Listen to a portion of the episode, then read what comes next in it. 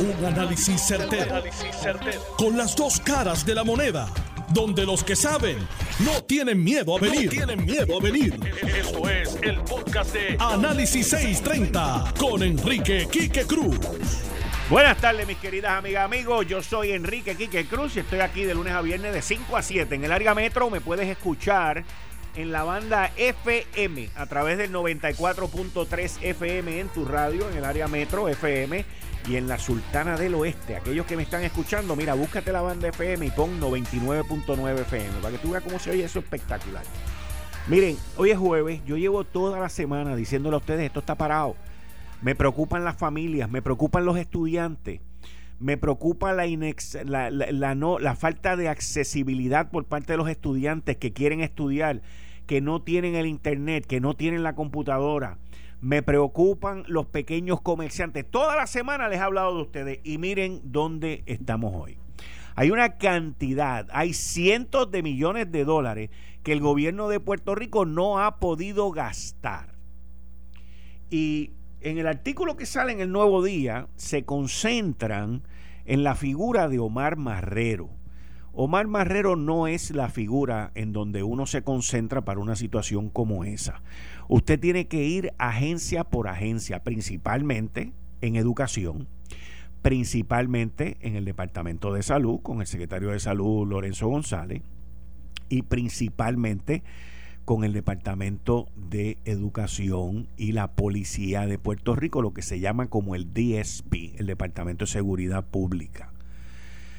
Esas áreas, mis queridas amigas y amigos, son las áreas más importantes en términos de gasto, incluyendo también el Departamento de Desarrollo Económico, que según una gráfica que yo vi hoy, la gráfica muestra que hay 350 millones de dólares que tienen que ver con el COVID que no se han gastado en desarrollo económico. En turismo hay dinero también que no se ha gastado y el turismo ha sido una de las industrias que le han dado más duro con los cierres. Sin haber podido demostrar que haber cerrado, miren, la industria del turismo la cerraron. Jorobaron hasta más no poder para que cerraran el aeropuerto Luis Muñoz Marín. Le metieron miedo a todos los turistas que estaban viniendo aquí y prácticamente los insultaron y los escupieron en la cara para que no vinieran. Dos mil papagayos andaban por ahí diciendo que el problema era el aeropuerto. Todavía escucho gente que no sabe, pero repite. ¿Y saben qué? El tráfico en el aeropuerto Luis Muñoz Marín bajó más de un 50%. Y los aumentos en los contagios en Puerto Rico han crecido más de un 70%. Así que el aeropuerto, los turistas, aunque eran chavacanos los que venían aquí ya 20 pesos por otras líneas aéreas ahí, Pacotín, no fueron los causantes de este revolú, señores. Fuimos nosotros. Cerraron los casinos, cerraron los hoteles, cerraron el aeropuerto, cerraron los restaurantes. Y el problema no está ahí. Entonces ahora hay un problema mayor.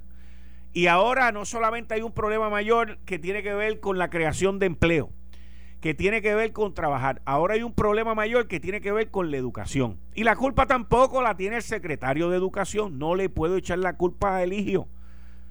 Él es parte de, pero no es la culpa. Al igual que cuando estaban con la cuestión de Briseida, que Briseida no, no le daba ni para adelante ni para atrás. En aquel momento yo decía, no la saquen, no la saquen, porque ella no es la solución. Hay que meterle allí un camión, un Ford Track para que ella haga lo que había que hacer, pero no la saquen porque va a crear un problema. El problema está, todavía tenemos situaciones en el Departamento del Trabajo. La situación, mis queridas amigas amigos, es bien sencilla.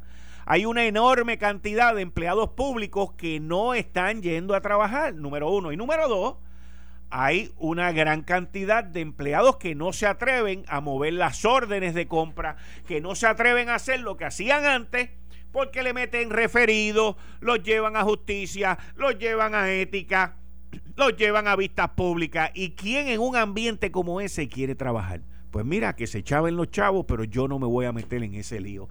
Y estamos ante una parálisis descomunal que la gente no se da cuenta pero nosotros aquí en Análisis 630 nos damos cuenta porque hablamos con mucha gente que nos deja saber su sentir y verificamos esas conversaciones y nos damos cuenta que la situación va de mal en peor. De mal en peor.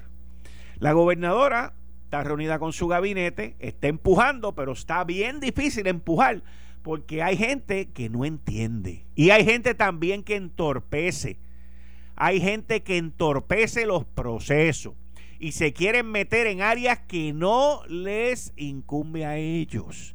Y quieren mandar y quieren controlar los procesos de compra cuando no les toca a ellos controlar los procesos de compra. Aquí hay problemas graves en el gobierno. La gobernadora lo sabe. La solución no es sacar a la gente, porque el que venga va a venir más asustado que el que está. La solución es, gobernadora, empujar, empujar, llamar a esos jefes de agencia para que vengan a Fortaleza. Yo les voy a dar un ejemplo. Hubo un momento en mi carrera profesional que yo estuve a cargo de todo el Caribe y yo tenía 13 islas en el Caribe. Eran 13 gerentes que se reportaban a mí. Y de esos 13 gerentes, pues en mi caso yo tenía más o menos como un 10% que me daba problemas. Pues uno puede decir 1.3, no, no es 1.3. O te dan problemas 2 o te dan problemas 3. En mi caso habían dos que siempre, siempre, siempre me daban problemas.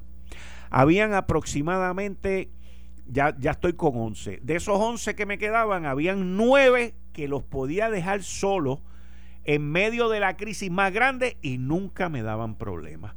Y habían dos que si no los empujaba o no los supervisaba o no los llamaba, pues me bajaban la velocidad. Pero siempre habían dos que me daban dolores de cabeza. ¿Y cuál era mi fórmula? Yo los visitaba a todos, mínimo una vez al mes, a todos. Hablaba con ellos en un conference call en aquella época, no habían estas cosas que hay ahora. Hablaba con ellos todos los lunes por la mañana. Y luego durante la semana a los que no visitaba los llamaba. Los que me daban problemas, yo venía, me montaba en un avión y los visitaba la semana completa. Y cuando llegaba a visitarlos, le decía, tú me estás dando problemas y hasta que tú no resuelvas estas situaciones aquí, yo voy a estar aquí para ayudarte. Tú quieres que yo esté aquí una semana contigo, yo estoy una semana contigo. Tú quieres que yo vuelva la semana que viene, yo vuelvo la semana que viene. ¿A quién le gusta tener al jefe respirándote en la oreja? A nadie. A nadie. Y eso era lo que yo hacía. Esa era la fórmula que yo utilizaba y la que me funcionaba. Y eso es lo que la gobernadora tiene que hacer. Aquel que no esté haciendo su trabajo lo llama, lo visita, le, lo persigue. ¿Para qué? Para que se ponga a hacer lo que tiene que hacer y, lo haga, no porque lo quiere hacer, no porque quiere hacerlo por el bien de Puerto Rico, no, porque es que no quiere que el jefe esté jorobándole la vida todo el tiempo. Yo iba y me le metía al tipo allí en la isla y a veces, usted sabe lo que hacían los, gerentes estos. Habían, eh, estos que me daban problemitas eran bien osados también. Porque ah, hubo, hubo uno que era bien creativo y par de veces me metió en unos cucaracheros de hoteles brutales. Y usted sabe lo que yo hacía. Me quedaba y le decía, ahora voy a volver la semana que viene. Pero por culpa tuya yo voy a hacer la reservación de hotel. Y esa gente veían, bueno, veían el diablo como los populares ven el plebiscito de estadidad, sí o no, que le tienen más miedo que el diablo a la cruz. Esa es la manera que hay que poner a correr este gobierno. Esa es la manera. Esto de reuniones. Mira, yo he visto, yo he visto jefes de agencia, miembros de gabinete, meterle embustes a los gobernadores. Esto lo he visto yo con mis ojos. Y todavía hay dos o tres por ahí. Todavía con los PNP hay dos o tres por ahí embusteros que le decían al gobernante, sí, no hay problema, yo voy a hacer eso y después hacían lo que les daba la gana. Eso es uso y costumbre hasta que los votan. Entonces uno los vota, se te echan a llorar, ay bendito, que la esposa, que los nenes. Sí, pero ¿y por qué no hiciste tu trabajo, brother? Y ese es el problema que hay en esta isla. También está el problema del gobierno permanente. El gobierno permanente ahora está revolcado, pero revolcado, revolcado, revolcado. Esos papeles que aparecieron en el Departamento del Trabajo ¿Usted de verdad cree que el personal allí responsable tiró esos papeles? Eso es mentira, eso es creado, eso es como lo del león fiscalizador, es lo mismo, esa es la misma vaina, el mismo cuento, el mismo embuste. Pero ¿qué pasa? Hay empleados que se prestan para hacer esas maldades. Porque son de otro partido o porque perdieron en la primaria, pero hay gente que se presta para eso, por eso uno tiene que tener cámaras de seguridad, por eso uno tiene que tener unos buenos reglamentos, unas buenas, este, unas buenas eh, reglas en términos de recursos humanos y al que tú cojas haciendo esa vaina lo votas y se acabó y si no te atreves a votarlo lo suspendes sin sueldo ah entonces ¿cómo tú controlas? que es uno que voy a llamar también ahorita lo llamamos a las 5 y 40 a las 5 y 40 vamos a llamar a Tatito Hernández. Entonces usted tiene el caso por ejemplo como Tatito Hernández que sale hoy y Tatito viene y saca toda esta lista de chavos que no se han gastado y todo este revolú y toda esta vaina. Pero entonces uno viene y dice, uno viene y dice, pero contra Tatito, contra Tatito, este, la gente está asustada. La gente no se atreve a hacer nada porque tú hiciste un referido cuando lo de las pruebas. Y allí quienes salieron chavos fueron unos empleados del Departamento de Salud. O sea, que esos referidos también, también han creado problemas porque los empleados están asustados. Así que la gobernadora es la que tiene que mover la cuchara de la sopa y tiene que mover el caldo. Y la gobernadora es la que tiene que echar esto para adelante. Hay 1.400 millones de pesos. Eso sin contar, secretario de la gobernación, licenciado Antonio Pavón, una gran cantidad de contratos que tienen allí paralizados y que también evitan el gasto, dinero presupuestado que no se ha gastado, secretario. Entonces, eso es dinero que no está en la economía, eso es dinero que no corre. ¿Y por qué lo tienen aguantado? Yo no entiendo. Yo entiendo que en algunos casos es por unos intereses de que no se lo dieron a uno y se lo quitaron o se lo dieron a otro o no se lo quitaron a uno y no se lo dieron a ellos. Y estas cosas hay que resolverlas ya, porque la rueda se tiene que mover. Ustedes no pueden estar montados en un carro con las ruedas cuadradas. Hay gente allá afuera, principalmente de la empresa privada, que esté esperando a que ustedes le cambien la rueda cuadrada al vehículo y se la pongan redonda para que por lo menos empujándolo se mueva. Así que vamos a ver qué pasa con eso. En línea telefónica, como les había dicho, tengo a George, a George, George Loss. Como les dije, George Loss pertenece al concilio. Este, y George, tú me puedes ayudar en esto. Bienvenido a Análisis 630. Muchas gracias. Saludos, buenas tardes, Quique, y buenas tardes a la red de audiencia. Este, yo soy el director ejecutivo del Concilio de Estadía para Puerto Rico, una organización eh, localizada en Washington, D.C., que apoya la estadía para Puerto Rico eh, ante el público acá en los estados. Y tú has trabajado con dos gobernadores, has trabajado con varios comisionados residentes, has trabajado en el Congreso de los Estados Unidos, sabe cómo se mueve aquello allí. Eh, y ahora pues nosotros nos encontramos con este nuevo invento que yo entiendo que es de Aníbal Acevedo Vilá, eh, con Nidia Velázquez, que es su compinche en esto, y Alexandra Ocasio, de hacer una asamblea constituyente. O sea, volver a amarrar los perros con longaniza. Así es, Quique. La, la verdad del caso es que este, este proyecto no es algo nuevo, es un refrito, este, es una... Eh, eh, evolución de un proyecto anterior que había presentado Aníbal cuando fue comisionado residente. En ese momento el proyecto no recibió ningún nivel este, sustancial de apoyo y eh, por, muchos meses lleva eh, la congresista Niña Velázquez diciendo que iba a presentar un proyecto, iba a presentar un proyecto, iba a presentar un proyecto y pues ayer finalmente lo presentó. Así que este no no es algo que no se esperaba, eh, pero sí es significante que, que Alexandre Ocasio Cortés, que es una figura eh, prominente de la ala progresista del Partido Demócrata y una figura sumamente popular y visible a nivel nacional, se haya unido a, a ese a ese proyecto. Que by the way, Alexandra Ocasio en ocasiones anteriores, por lo menos yo vi un video donde ella estaba con el senador Carmelo Río, donde ella dijo que apoyaba la estadidad y después le cayeron atrás los Carmen Yulín y los Aníbal y los, otros de la vida para que ella se retractara. Y ahora... Correcto, sí. Dale, dale.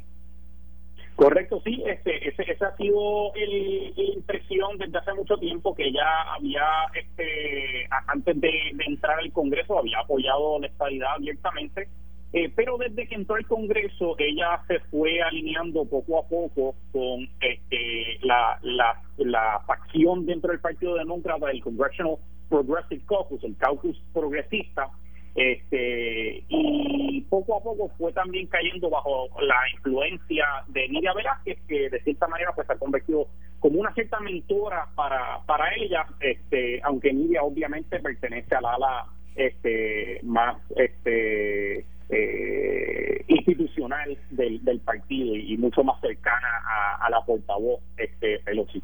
Ahora, yo creo que el, el, peligro de esta medida no es que la vayan a aprobar ahora, porque ahora no tiene la más mínima oportunidad, pero es el ya desde ahora, desde agosto del 2020, tener una agenda de si ellos ganan, qué es lo que van a hacer. Sí, la verdad del caso es que la medida eh, no tiene ninguna posibilidad de pasar durante el Congreso actual. Se está presentando al fin del Congreso 116 a, sesenta y pico de días antes de, de, la elección general y la probabilidad de que eso se apruebe eh, este, es, cero. Eh, pero sí está diseñada para enviar un mensaje y el mensaje es este dirigido al pueblo americano este por un diciéndole, mira, vemos que hay mucha gente que está empezando a apoyar la estabilidad más vocalmente eh, y si tú eres progresista, este, ten cuidado con eso, ¿verdad?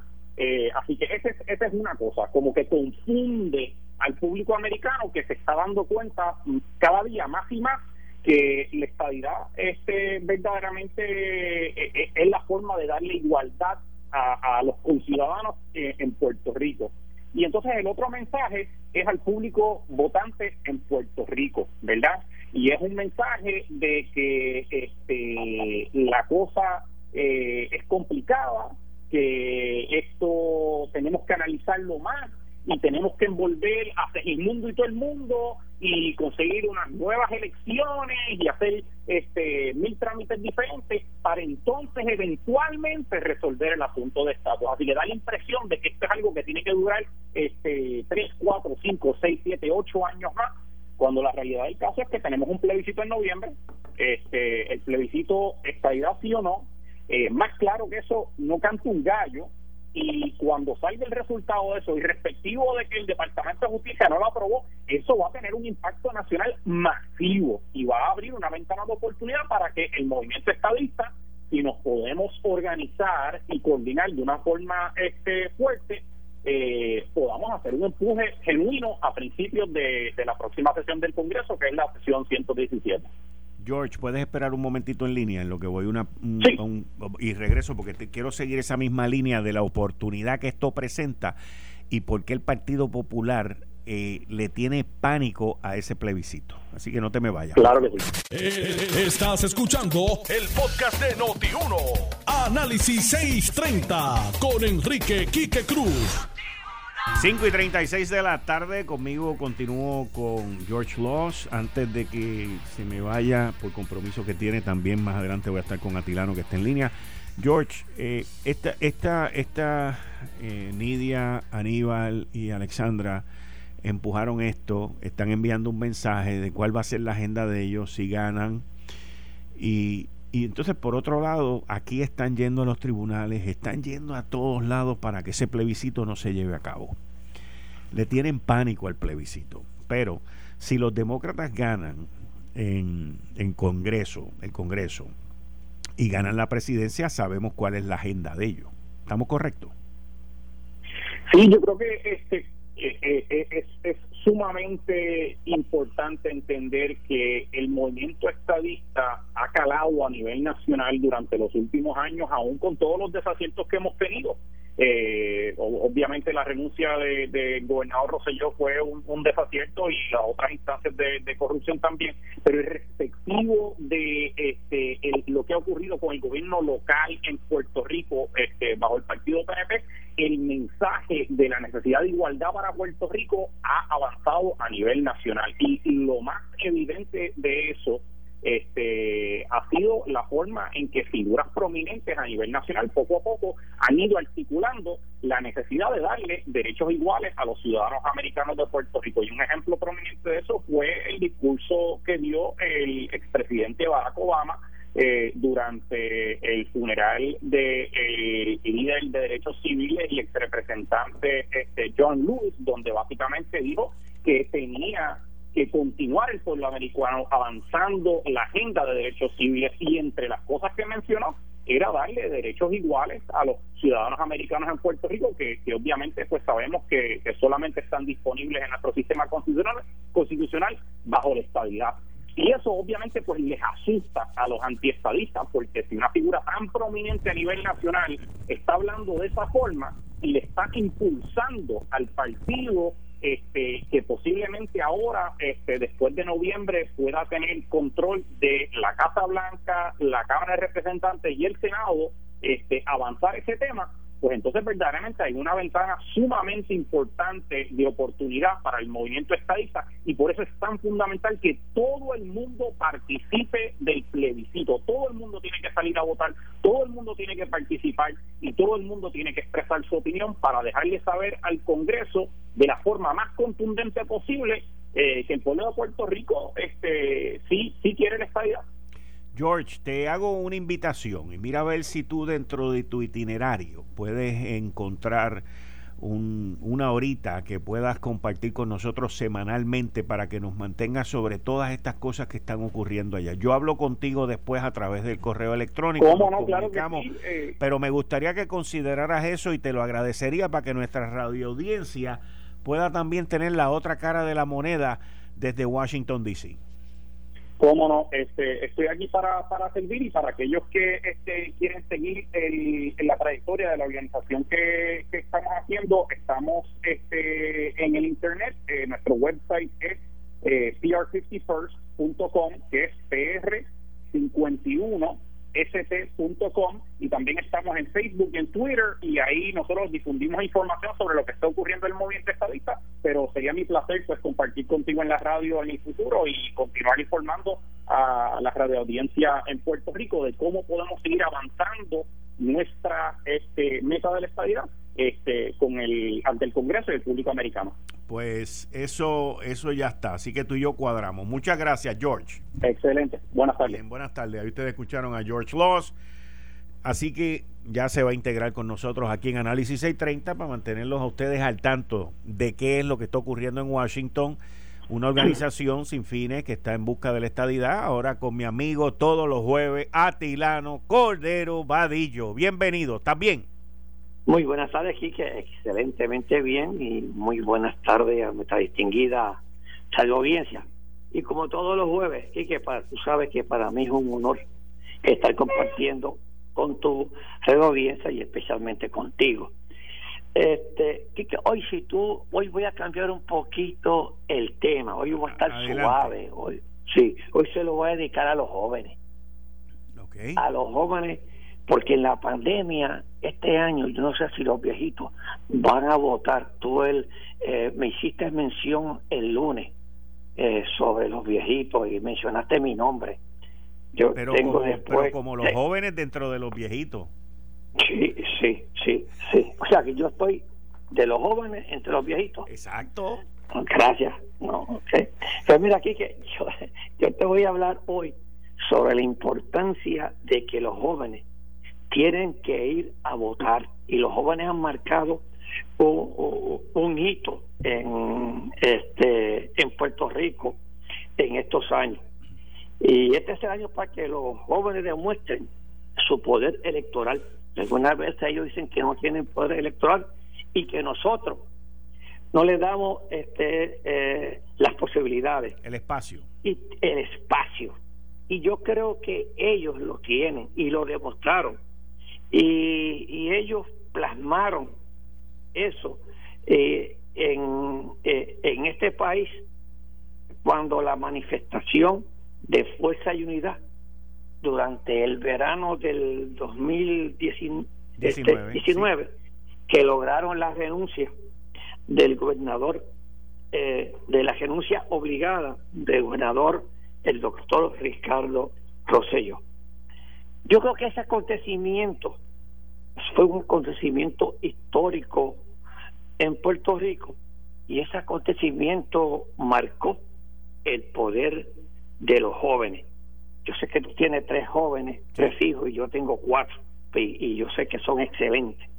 Y ese poder de nuestros jóvenes, y yo sé que usted siente orgulloso de tus hijos y de los jóvenes, y fueron, esos jóvenes también fueron dirigidos por artistas, por artistas jóvenes, y entre ellos Benito Antonio Martínez, conocido como Bad Bunny, que yo tengo que felicitarlo porque fue inscribirse.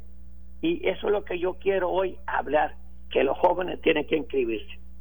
René Pérez, Ricky Martin, Jorge Pavón, es conocido como el Borusco, el cantante Tommy Torres, el reggaetonero Nicky Jan y Wisin y muchos otros artistas que se que se unieron este con su talento y su poder de convocatoria y lograron esa gran gesta histórica en Puerto Rico. Pero lo importante en estos momentos es que los jóvenes se inscriban.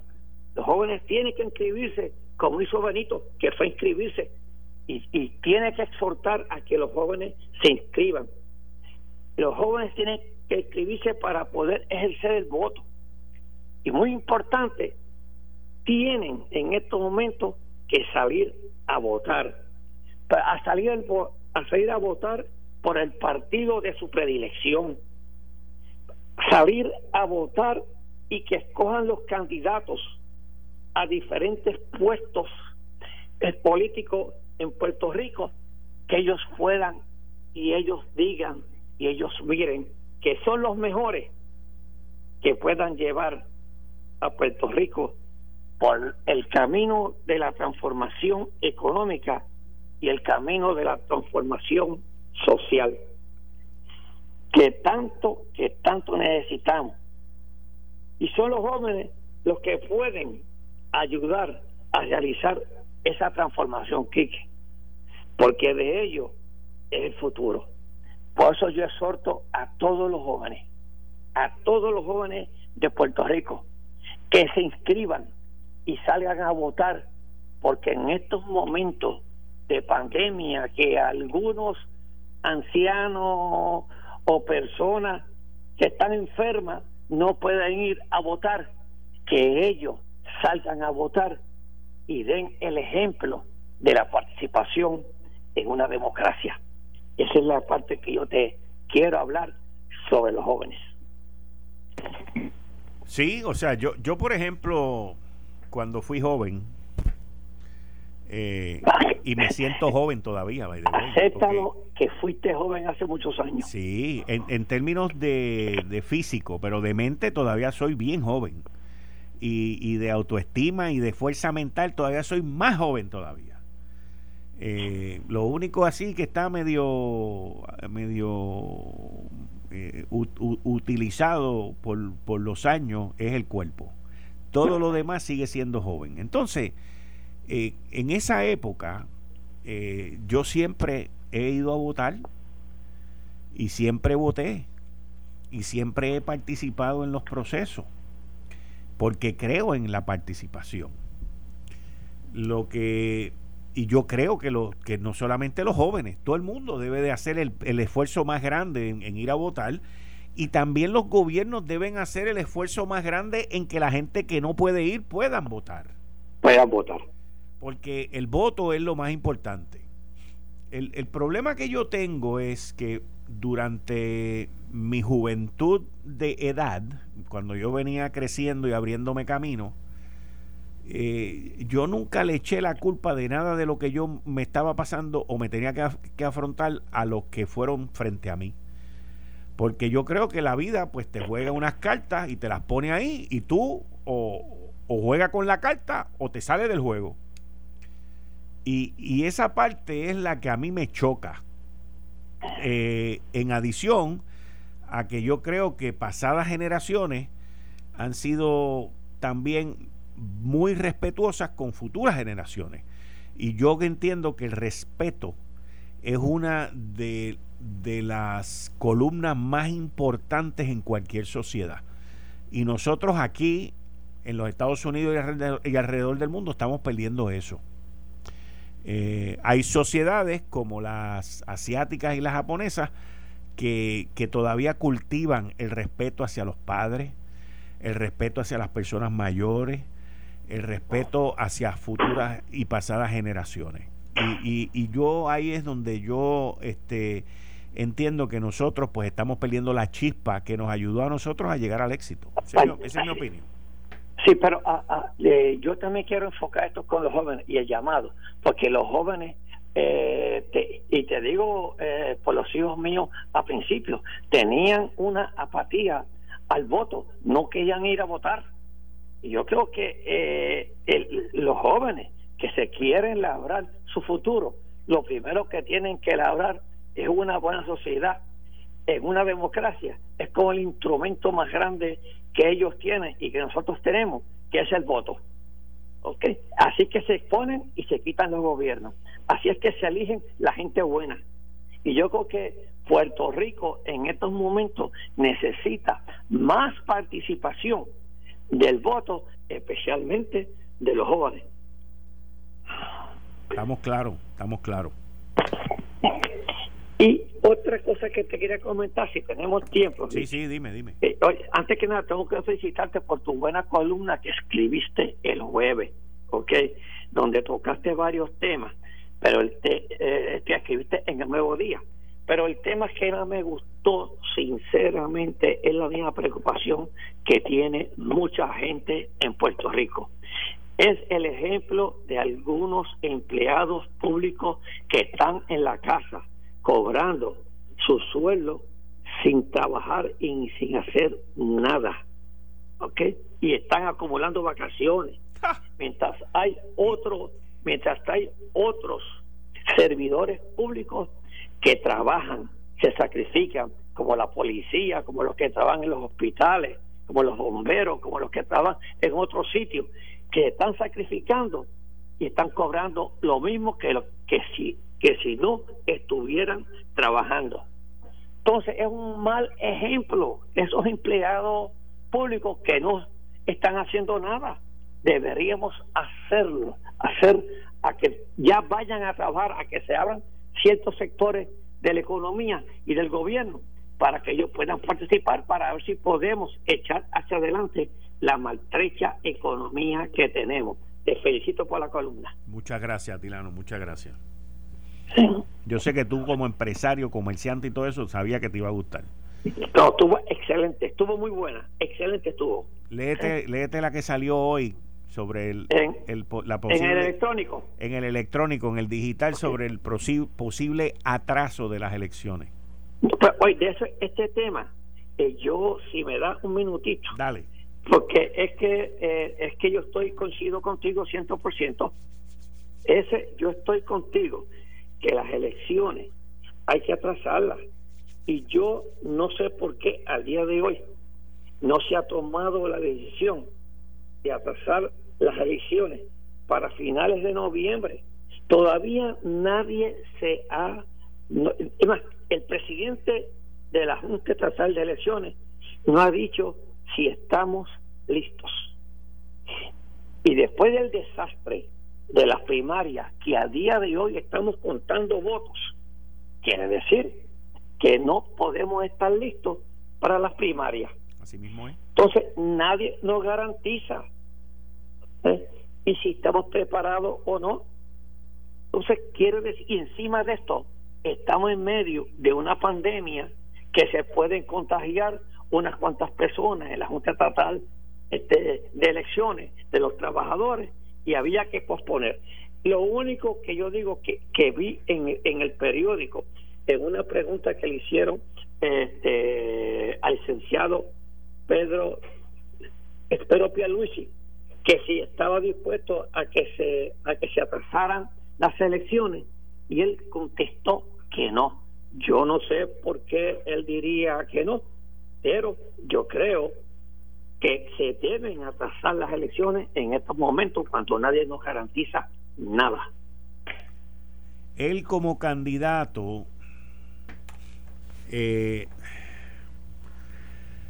y, en, la columna que yo escribo hoy, que ya está en, en endy.com, eh, yo digo que en mi análisis yo entiendo que a quien le beneficia el que se atrase la elección es a Charlie Delgado. Eh, pero, pero por otro lado te tengo que decir que eh, y entiendo por qué Pedro Pierluisi dice que no. O sea, yo no estoy a... Eh, déjame ver cómo te explico. No es que yo esté a favor o en contra, es que yo estoy viendo la realidad de lo que está pasando. Estoy de acuerdo con Quique, es la ¿Eh? realidad que está pasando. Entonces, cuando yo veo que no estamos listos, cuando yo veo que ayer yo hablé con José Luis Rivera Guerra de Aguadilla, que hay una disputa por allá con unos maletines que no cuentan, y que hay una diferencia de 86 votos, que hay que ir un recuento, cuando yo veo que hay un problema de sanidad y salubridad en el Coliseo Roberto Clemente, que, que hay menos gente, que se tardan más, que están trabajando con mascarillas, que hubo contagio y yo veo todo esto, pues mira, esa gente están como dos semanas atrasados y todavía no están las certificaciones de todos los candidatos. Así que cuando tú ves esas cosas, eh, pues tú, oye, que si, si tiene cuatro patas y mueve el rabo y está ladrando, pues debe ser un perro. Y oye, sí que y, comentando, creo que también todos los candidatos este de los a gobernador han comentado es que están dispuestos a posponerla. Yo creo que en estos momentos no es a quién le beneficia, cómo beneficia, qué le beneficia, es qué le beneficia al pueblo de Puerto Rico. Acuérdate, que que ese es de los últimos instrumentos que el pueblo confía, que es el voto, que es donde nosotros elegimos ¿okay? a nuestros gobernantes. Y no puede perder la confianza del pueblo de Puerto Rico. Mi punto sobre todo esto es que lo que sí no puede ocurrir, lo que sí no puede ocurrir es que la elección se divide en dos semanas. Ah, eso no puede ocurrir. Entonces, si eso sí que no puede ocurrir. Si yo tengo que atrasarla una semana dos semanas, con tal de no dividirla después en dos, como hicieron con la primaria, porque el dividirla en dos sí tuvo efecto. Como quiera Luis iba a ganar, como quiera este Charlie iba a ganar, y, y la ganancia fue más amplia por ese comienzo, por haberla dividido en dos. Y en una elección general que se vislumbra ser bien cerrada, no se puede dividir la elección en dos semanas, ni en dos días. Yo coincido contigo ciento por ciento. Y para que eso no suceda, entonces tendríamos que posponer esas elecciones para que, para que se garantice que estamos nosotros preparados. Yo no sé si el papel llegará a tiempo. Yo todavía, ¿por qué? porque el señor presidente no nos lo ha dicho todavía. Y, y, todavía vamos a tener un presidente que fracasó en una primaria. Entonces, yo no tengo ninguna confianza en el señor presidente de la Junta Estatal de Elecciones que nos garantice que van a haber unas elecciones que no se dividan. Atilano, muchas gracias. Te excuso por, por, el día de hoy. Te doy el día de vacaciones libre para que te vayas por ahí a hacer lo que tengas que Un abrazo grande, Quique. Muchas gracias. Esto fue el, podcast de Notiuno. Análisis 630 con Enrique Quique Cruz. Dale play a tu podcast favorito a través de Apple Podcasts, Spotify, Google Podcasts, Stitcher y notiuno.com.